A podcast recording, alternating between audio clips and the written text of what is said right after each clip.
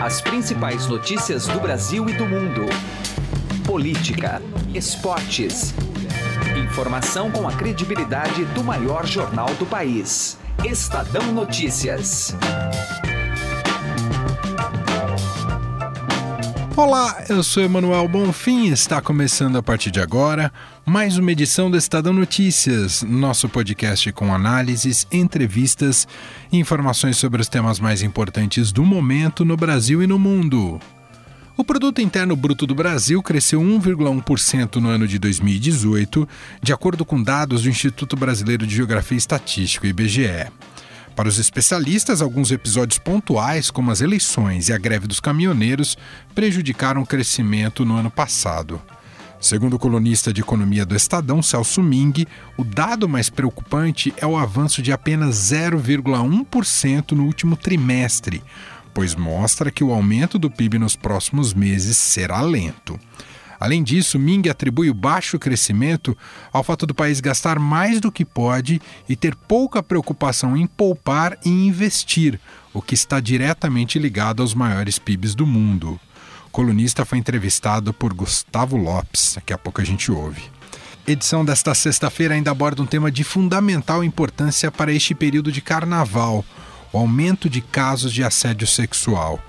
A novidade é que desta vez uma nova legislação estará em vigor, a de importunação sexual, que tipifica e prevê penas mais duras para atos libidinosos sem consentimento, como beijo roubado ou a mão boba. A nova lei será suficiente para coibir a ação de agressores? Conversamos sobre o tema com Maíra Zapater, doutora em Direitos Humanos pela USP e professora de Direito Penal. O Estadão Notícias é publicado de segunda a sexta-feira, sempre às 6 horas da manhã, e você pode nos seguir e assinar gratuitamente em múltiplas plataformas iTunes, Deezer, Spotify, Google Podcasts e qualquer agregador de podcasts. Seja bem-vindo e bem-vinda e boa audição. Estadão Notícias. Começou o Boxing Week no Shop Together, o e-shopping com mais de 300 marcas como Lely Blanc, Schutz, Carol Bassi, além de marcas exclusivas como Mixit, Animale e Ricardo Almeida. São descontos de até 50% off. E o melhor, você pode parcelar suas compras em 10 vezes sem juros e receber tudo em casa casa com entrega imediata e troca fácil e sem custo. Acesse já e confira o Boxing Week do shoptogether.com.br. Shop Together se escreve Shop 2 Gather. Estadão Notícias. Economia.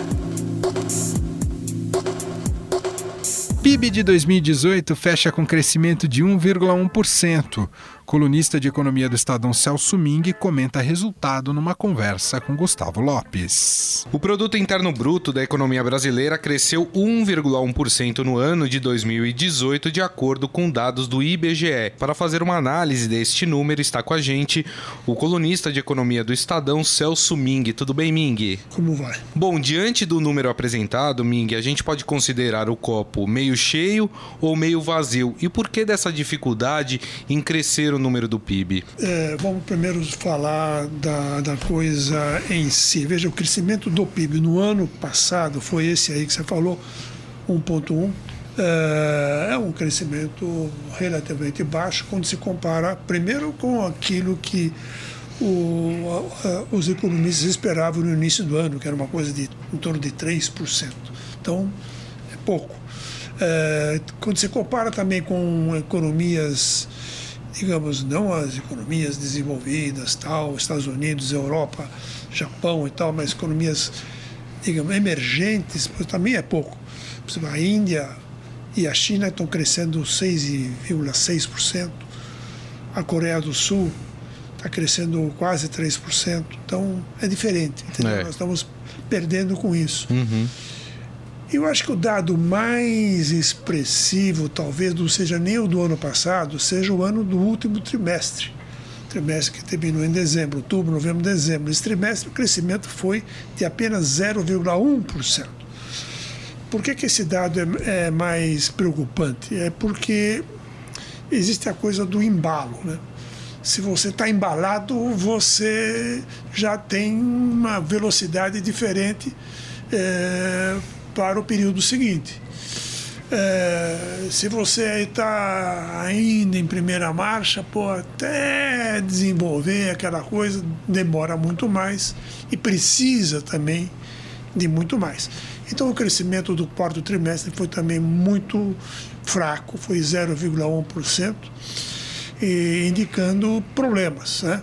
Se você pergunta para os economistas, poxa, você estava esperando 3% de crescimento, agora deu só isso e no último trimestre 0,1. O que aconteceu? Então, as cabeças são diferentes, mas mais ou menos elas convergem para algumas razões pelas quais houve, digamos, um crescimento fraco, decepcionante até uhum. é, no ano passado.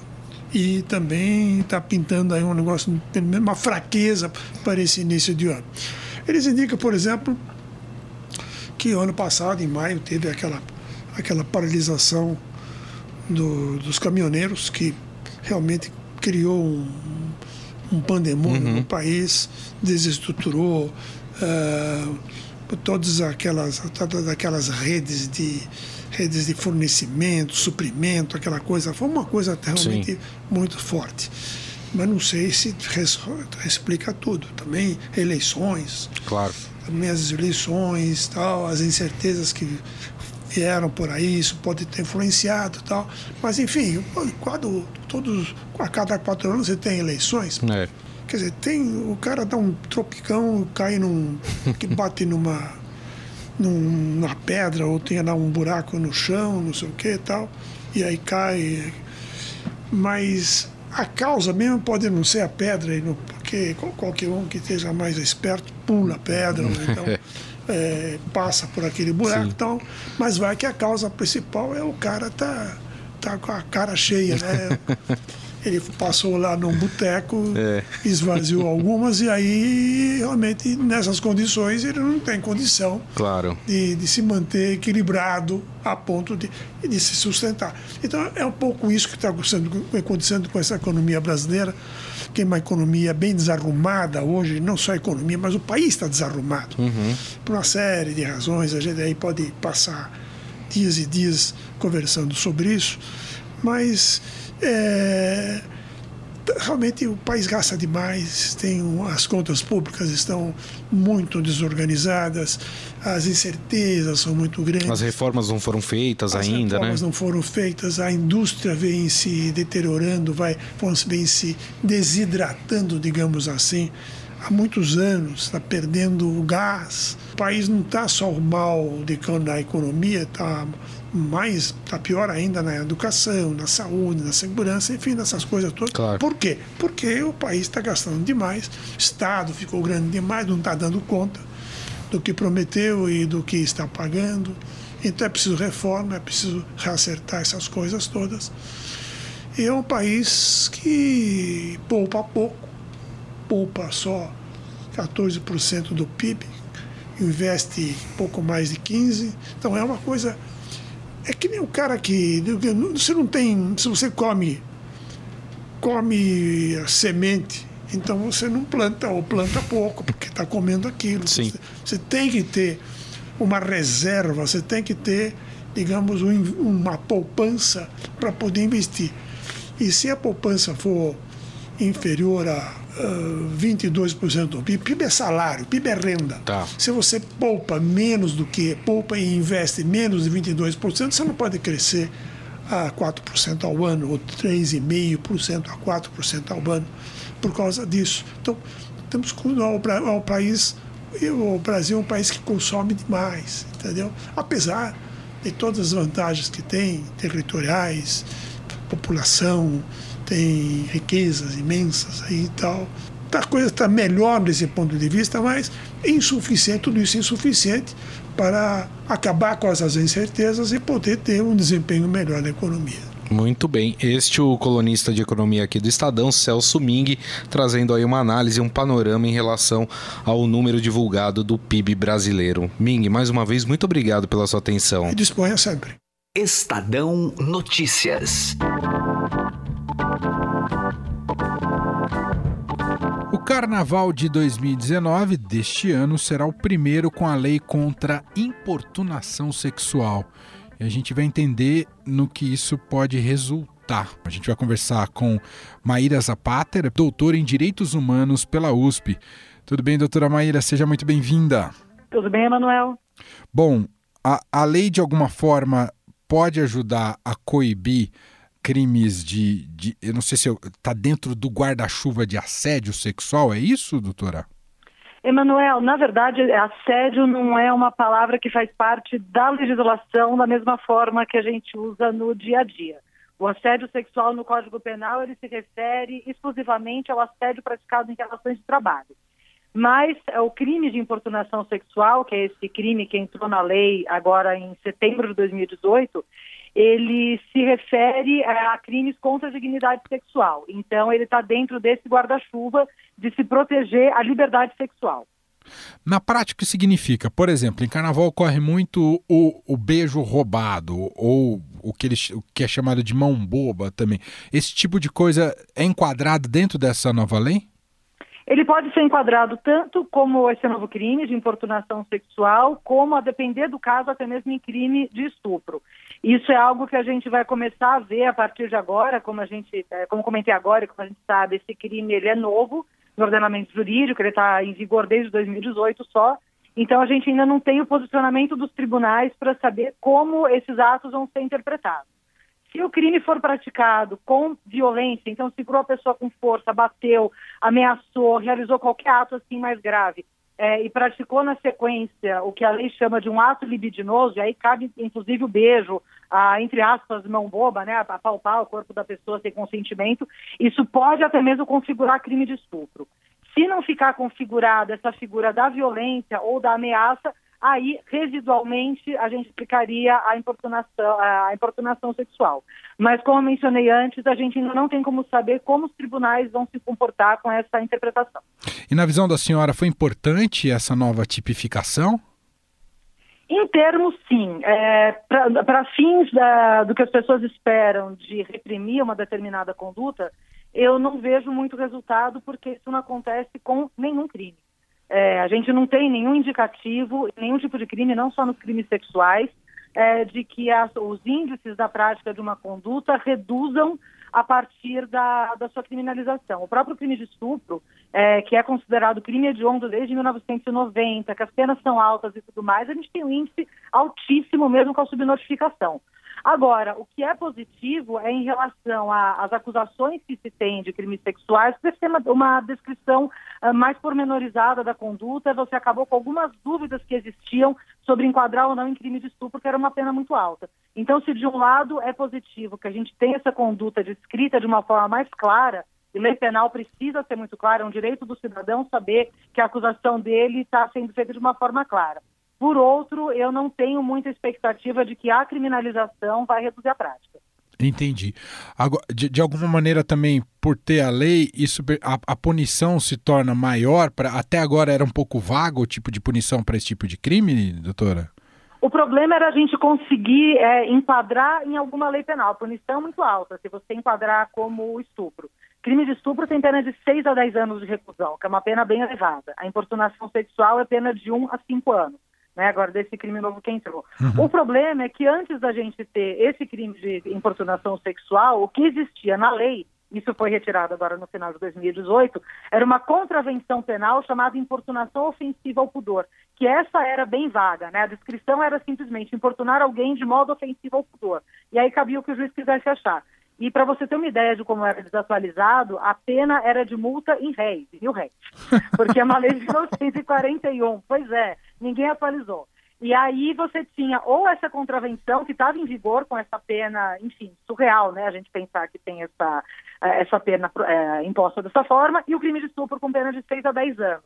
Então agora, com a, essa descrição melhor da importunação sexual, você tem a pena de 1 a 5 anos, mas uh, para os casos enquadrados como estupro, e eu me lembro, há uns anos atrás, um caso de um beijo roubado num carnaval, acho que em Salvador, salvo engano, em que houve uma primeira imputação de crime de estupro. Eu não acompanhei depois o caso para saber se a acusação é, se manteve. Mas aí seria é, punir alguém por um beijo roubado com uma pena de 6 a 10 anos. Então, punições graves a gente já tinha, o problema era como aplicar essa lei. Agora, pensando na vítima, que normalmente são as mulheres, doutora, especialmente na época de carnaval, como é que elas conseguem é, provar esse tipo? Eu imagino que isso deve ser a parte mais sensível e difícil de conseguir levar para frente uma denúncia como essa, não é, doutora? Isso é bem complicado, Emanuel. E aí eu acho que é importante a gente reforçar que, infelizmente, não é só no carnaval. É claro que no, no, carnaval isso chama mais atenção pela forma como as festas acontecem, mas antes fosse só no carnaval que a gente tem crimes sexuais, né? A gente tem, é, enfim, ao, ao longo do, do, ano inteiro, sempre acontece. Mas pode ser provado tanto por testemunhas que estejam junto e é muito importante que a palavra da vítima seja levada em consideração quando, a, quando ela relata isso perante uma autoridade. Mas tão importante quanto isso, quanto a credibilidade da palavra dessa mulher, é a forma como ela vai ser acolhida pelas instituições. Porque isso a gente tem em diversos relatos e pesquisas de vitimização de mulheres que é, dizem que preferem não levar para frente uma, uma acusação, uma denúncia desse tipo, porque não se sentem acolhidas, seja em delegacias de polícia, seja no fórum depois, quando eventualmente virar um processo. Então, acho que são aí esses dois pontos, né? Pra, além de pensar a, as formas de prova, porque via de regra vai ser isso, a palavra da, da mulher e quem estava perto que testemunhou. Uhum. Tem um documento que demonstra que isso aconteceu, uma foto. Mas também como as instituições estão sendo capacitadas para receber esse tipo de caso.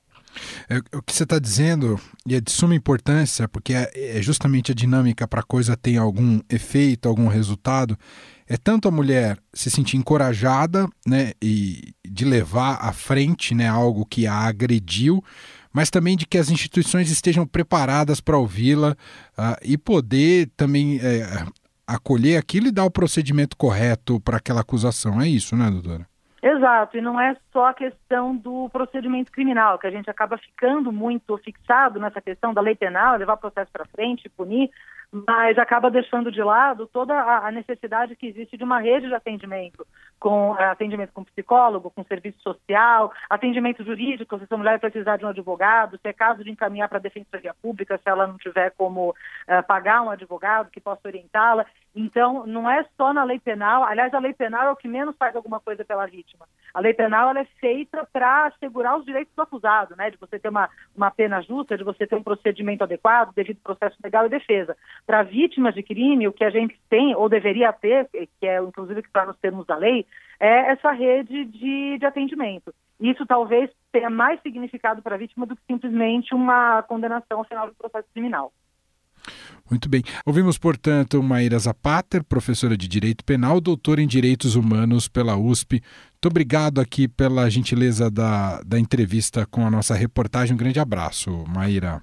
Eu que agradeço a oportunidade, Manuel. Um grande abraço para vocês. Estadão Notícias. Direto ao assunto. Com José Neumann e Pinto.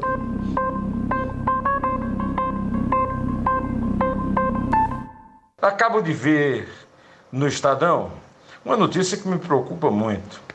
A notícia é que na Câmara dos Deputados há um movimento bem forte, bem apoiado, de vários parlamentares em ressuscitar um velho projeto eh, chamado Lei contra o Abuso de Autoridade, com o qual eles tentaram amedrontar várias vezes no passado os promotores, juízes e agentes policiais das operações de combate à corrupção.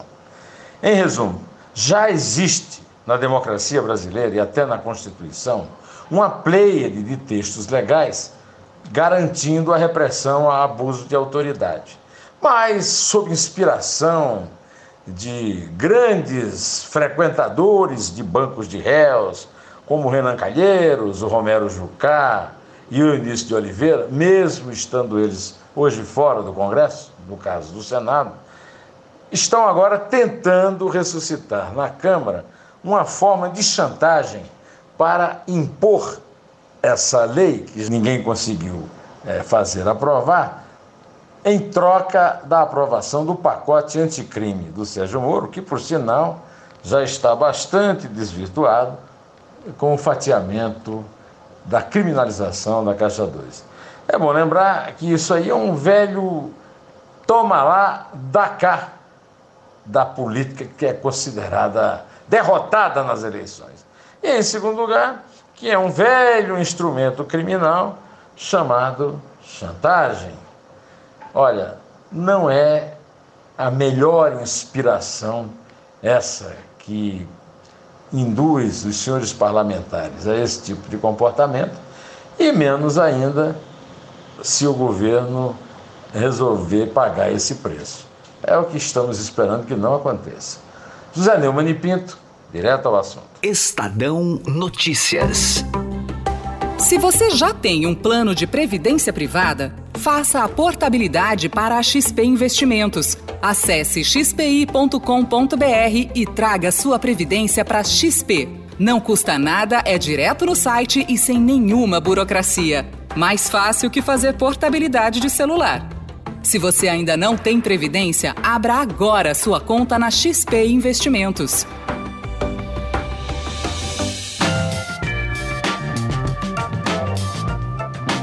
O Estadão Notícias desta sexta-feira vai ficando por aqui. Contou com a apresentação minha, Emanuel Bonfim, produção de Gustavo Lopes e montagem de Nelson Volter. O diretor de jornalismo do Grupo Estado é João Fábio Caminuto. Mande seu comentário e sugestão para o e-mail podcast@estadão.com. Um abraço para você e até mais. Estadão Notícias.